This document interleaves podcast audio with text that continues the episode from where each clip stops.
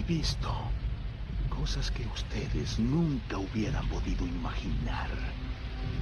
Hmm. Naves de combate en llamas en el hombro de Orión. He visto relámpagos resplandeciendo en la oscuridad cerca de la entrada de Tenaoser. Todos esos momentos se perderán en el tiempo. Igual que lágrimas en la lluvia.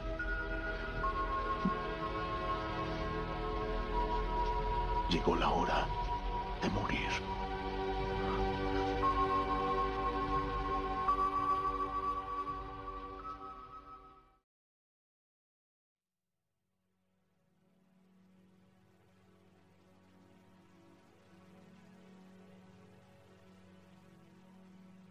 Los Ángeles. Es el año 2019. El mundo es un lugar oscuro, sucio y peligroso, el cual solo es habitado por todos aquellos no aptos para emigrar a colonias exteriores en el espacio.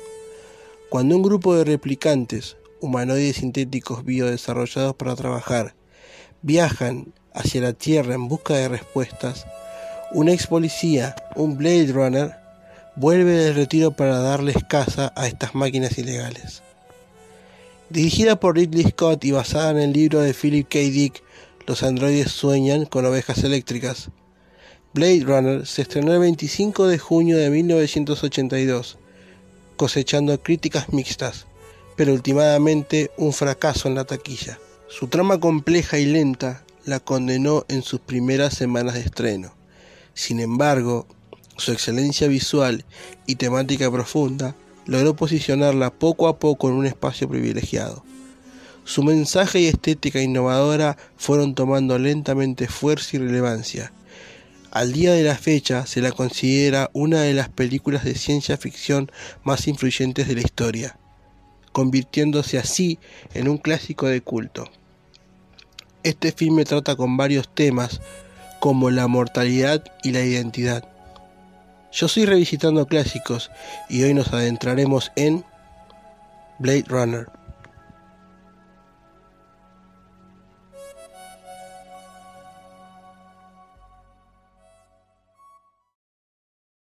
Una película para crear mil películas. Eso es lo que Blade Runner hizo por la ciencia ficción. Mostró un lado tan particular, con tanto estilo, que simplemente se convirtió en el punto de partida de muchas de las mejores historias plasmadas al celuloide. Primero tengo que decir que esta reseña no va a detenerse en marcar en específico todo en lo que se diferencian todas las versiones de este filme que existen, y solo voy a hablar en detalle del impacto que sugiere el corte del año 2007, el cual se restauró bajo todo el control creativo de Ridley Scott, el maestro detrás de esta bestia. No solo por una cuestión de respeto a su visión, sino a que esta es, a mi modo de ver, la mejor versión de este filme.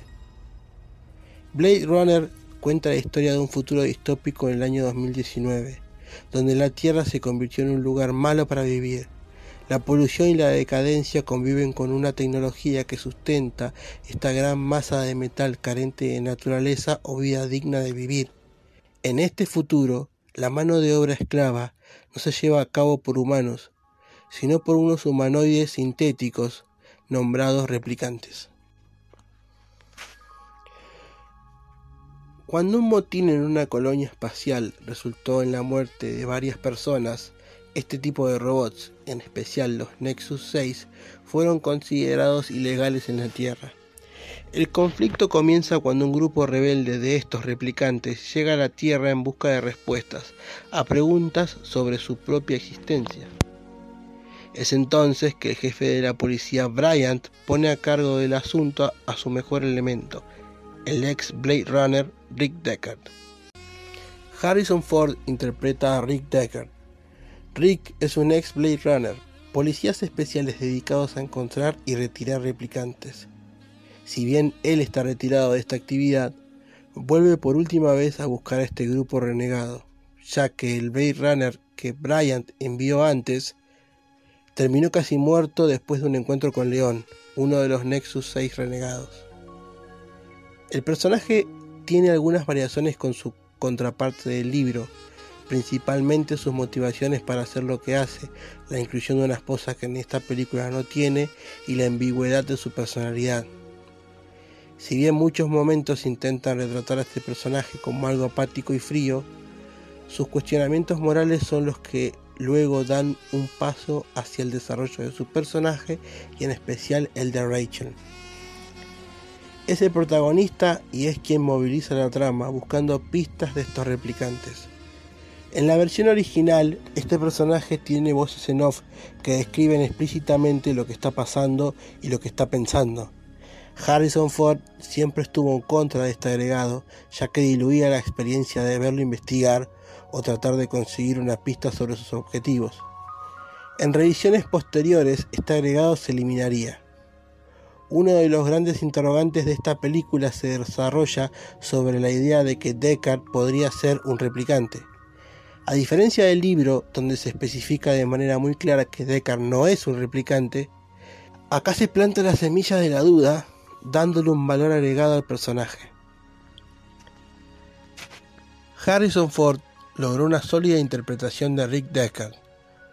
Por aquellos años, este actor ya era una estrella hecha y derecha, habiendo filmado dos películas de Star Wars y la primera cinta de Indiana Jones. Sin embargo, es algo ya sabido que Ford no disfrutó para nada el rodaje de este filme, particularmente porque Ridley Scott, siendo un director tan abocado a lo visual, no logró concretar con el actor lo que su personaje debería ser. John Young interpreta a Rachel. Rachel es una modelo experimental de replicante desarrollada por la corporación Tyrell. Comprendiendo gran parte de la inestabilidad de los replicantes como una falta de desarrollo emocional, Eldon Tyrell ideó este modelo dotado de recuerdos preinsertados que le permiten a estas máquinas tener un pasado y la ilusión de una vida pasada, dotándolos de un sostén emocional, haciéndolos así más efectivos. Este personaje es el interés romántico del protagonista, está desarrollado como tal y desde el primer momento en pantalla no intenta ocultarlo, pero creo que es en este personaje donde se ve una de las fallas más notorias de la película. La química con Harrison Ford es muy blanda y la historia entre sus personajes muy abrupta. La película se toma bastante tiempo para arrancar, pero cuando ellos de repente se aman es algo que no encaja bien y su escena de amor siempre se ve como algo forzado y carente de emociones reales. Rutger Hauer interpreta a Roy Batty. Roy es un replicante Nexus 6 con un nivel físico y mental de calificación A. Él es el líder de los replicantes renegados y el principal antagonista del filme. La meta de Roy es conseguir extender su vida, ya que como una medida de seguridad todos estos modelos solo tienen 4 años de vida. Si bien él es el más viejo de todos en el grupo, todavía, al igual que todos sus congéneres, intenta lidiar con sus emociones, las que se desarrollan mediante las experiencias que va teniendo. Este personaje es quizás el que mejor retrata el mensaje de la película y también el más colorido de todos.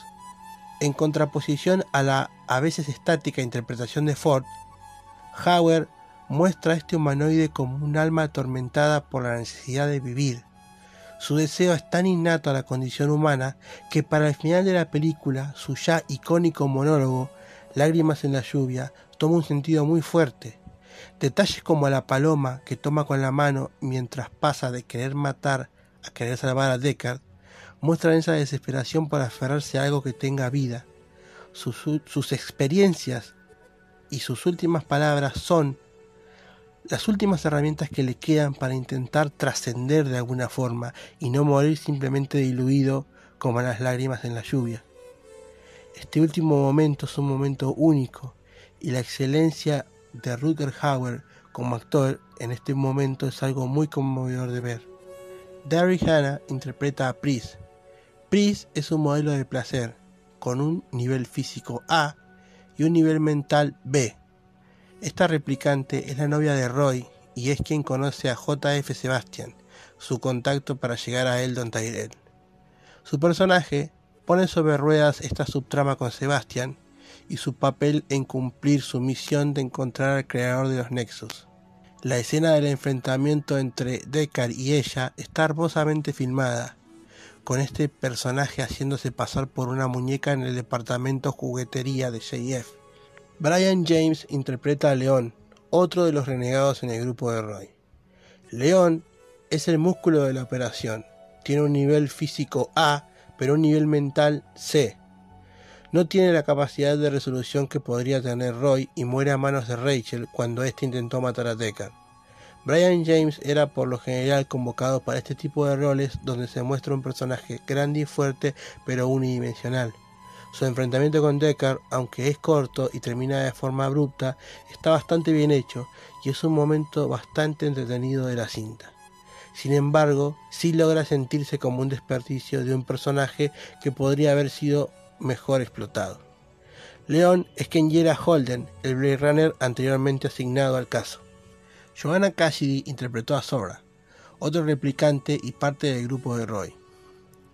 Con un nivel físico A y un nivel mental B, Sora trabaja en un club de striptease al que Deckard llega después de conseguir pistas en el departamento de León. De todos los replicantes, este personaje es el que más se retrata como solitario. No se lo ve interactuando con sus compañeros y es la primera en morir. Sin embargo, es también la única replicante a la que Deckard llega con un verdadero trabajo detectivesco, dándole por ese lado algo, que, algo de peso que no pudo conseguir por su tiempo en pantalla. En la edición original de la película, la escena de su muerte fue filmada con un doble, con una escena horrenda donde se puede ver claramente una peluca falsa y una cara que no coincide. Cuando las restauraciones comenzaron, se llamó a Joanna, quien volvió a recrear algunos momentos que luego fueron agregados digitalmente para por fin recomponer la escena de su muerte de forma correcta. Joe Turkel interpretó a Eldon Tyrell, dueño de la corporación Tyrell y creador del cerebro del Nexus 6. Roy intenta llegar a Tyrell con la esperanza de que éste le dé más vida. Cuando logra encontrarlo, Tyrell le dice que su ciclo de vida no puede ser alterado y que está condenado a morir. Roy, en un ataque de ira y desesperación, le aplasta la cara con las manos. Este filme por ningún medio es una experiencia perfecta. Algunos detalles como los que ya nombré son parte de una lista de puntos algo débiles en la experiencia y hasta cierto punto justifican su fracaso en su momento. Hoy para hacer esta reseña cuento con la ventaja del tiempo y ver una película que ya estableció el punto que quizás no se veía tan claro en su día de estreno. Pero la verdad mentiría si dijera que la película es una cinta perfecta. Se siente algo alargada para llegar a esas dos horas. Por momentos falta ese factor humano que genera una conexión con la audiencia. Indiscutiblemente genera una conexión conmigo, que amo este género y este estilo de filme. Pero no crea una relación emocional con la audiencia y creo que es eso lo que se pagó caro en su momento. Me duele aceptar que por momentos se siente como uno de esos platos gourmet que están increíblemente bien presentados, pero que les falta algo de contenido para llenar algunas expectativas más claras y básicas. En este caso, un factor más humano, un lazo emocional genuino.